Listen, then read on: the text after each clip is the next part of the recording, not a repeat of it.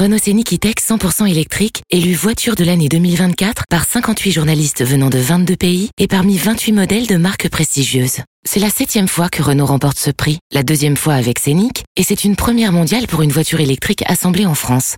Ça fait beaucoup de chiffres. Mais le principal, c'est que Renault Scénic E-Tech 100% électrique, allant jusqu'à 625 km d'autonomie, soit numéro 1. Selon norme WLTP, plus d'informations sur Renault.fr. Pour les trajets courts, privilégiez la marche ou le vélo.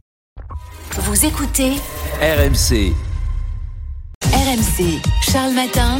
le choix d'Anaïs. Oui, puisqu'Anaïs, euh, tu rentres ce matin de tes vacances et tu as une mission, nous convaincre de ne plus sauter le petit déjeuner. Le soleil Figure-toi que durant ma semaine de congé, je suis tombée sur une étude américaine qui montre à quel point faire l'impasse sur le petit-déj peut nuire à notre santé. Des chercheurs ont fait un test sur deux groupes de souris. Un groupe de rongeurs qui a pu profiter du- d'un petit déjeuner après son réveil et un groupe qui n'a rien mangé. Ils ont analysé leur sang. Résultat, les globules blancs ont disparu considérablement diminué chez les rongeurs qui n'avaient pas mangé, alors que ce sont bah, ces globules blancs qui sont censés nous protéger. Des globules blancs. Leur vocation, défendre l'organisme contre les virus et les bactéries.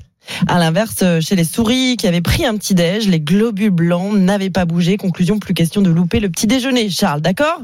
Oui, Les oui, d'accord. Non, mais attends, la vraie info, c'est que les souris prennent un petit déj. Ça, je ne savais pas. C'est un test, hein, on Évidemment, évidemment. Les nutritionnistes estiment que le premier repas de la journée doit fournir 20 à 25% des Ah calories de la journée. Le petit déj idéal comprend Alors, une boisson, donc un thé, un café, un produit laitier, un fruit et du pain pour l'apport en céréales, évidemment. Après, il faut faire attention, j'imagine, euh, aux, aux- aux proportions, parce que là, tu dis un thé, un produit Ouais, laitier. Bon, moi, je me connais. Je me fais pas le pot de fromage blanc et une baguette bah, entière. quoi. Ah oui, c'est vrai qu'il fallait préciser ça. mais Charles. ok, non, non, mais je note. Moi, ce sera donc Ouais. café, un petit yaourt euh, 0%, Voilà. un fruit Du et pain un, et un peu de pain. Ouais. Non, je dis, pain. je dis un peu de pain, je le mets dans ma tête. Voilà, c'est pas la baguette entière. Bon, et justement, puisque tu nous parles de pain, quel type de baguette euh, faut-il privilégier? Alors apparemment, maintenant, la majorité des Français demandent ça à leur boulanger. Une baguette pas trop cuite.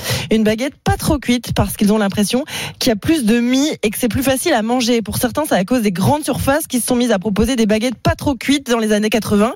Conséquence, les goûts, nos goûts ont évolué au grand désespoir des boulangers qui rappellent que la baguette bien cuite est bien meilleure au goût et pour la santé, ça se digère mieux. Ouais, bah moi j'y viens petit à petit. À la... J'ai grandi avec la baguette pas trop cuite, Ouais. en effet, et j'avais ce réflexe de demander pas trop cuite presque sans y réfléchir. Et on, a, on s'est mis à adorer, c'est vrai, la Mm. baguette euh, quasi blanche, Mm. pas- pas, presque pas cuite. Ouais, ouais. Et avec le temps, je sais pas si c'est en Ah. vieillissant, mais euh, Ouais. voilà, je commence à Bah, apprécier. Elle, se, elle se conserve mieux, elle se digère Mais mieux, oui, non, c'est mais c'est vrai. bien, c'est bien. Bref, vive la baguette bien cuite. Et puis de toute façon, tout ce qui touche à la boulangerie, à la pâtisserie, on le sait, c'est extrêmement sensible. D'ailleurs, je vais éviter de relancer le débat pain au chocolat, chocolatine Non, ce matin non. sur RMC. Je sais que c'est très sensible pour vous, même si on dit bien pain au chocolat. Mademoiselle, bonjour. Euh, une panne au chocolat. Un, pas une. Un Mais pain bon. au chocolat. Ce qui déchaîne les passions en ce moment, c'est la publication d'un top 50 des meilleures pâtisseries au monde par le site spécialisé Test Atlas. Et pour cause, selon ce top 50, la meilleure pâtisserie au monde ne serait pas française. Il s'agirait des pastèches de Belém et des pastèches des natas portugaises. Tu sais, ces petits flancs à la crème qui sont absolument divins.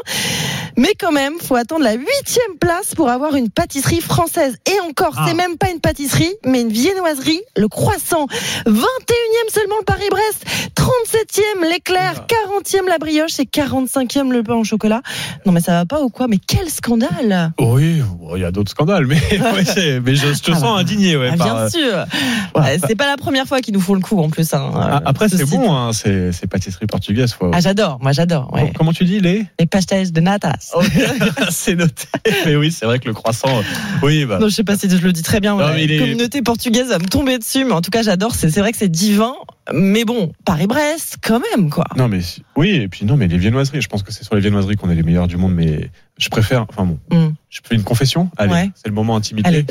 Je suis très pain au raisin. Et pour moi, il n'y a rien de mieux qu'un pain au raisin. Dans Ah, la vie. team Mais pain au raisin? je, Ah suis, ouais je suis, je sais que c'est- clivant comme sujet, mais oui. Ah ouais? Je suis pain au Bah, raisin. je te verrai différemment. Et je, bah, je sais bien, c'est pour ça que je voulais te faire cette révélation de bon matin. En tout cas, c'est l'heure du petit-déj. Et voilà, vous avez les bons conseils, mais aussi les débats autour de la table du petit-déj avec Anaïs ce matin dans son choix. Allez,